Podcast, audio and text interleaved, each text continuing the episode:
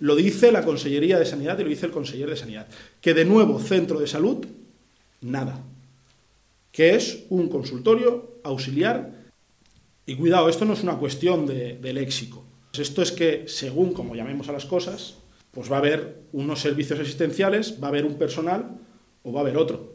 Todos tenemos en la propia ciudad de Elche ejemplos claros de lo que significa un centro de salud y de lo que significa un consultorio auxiliar.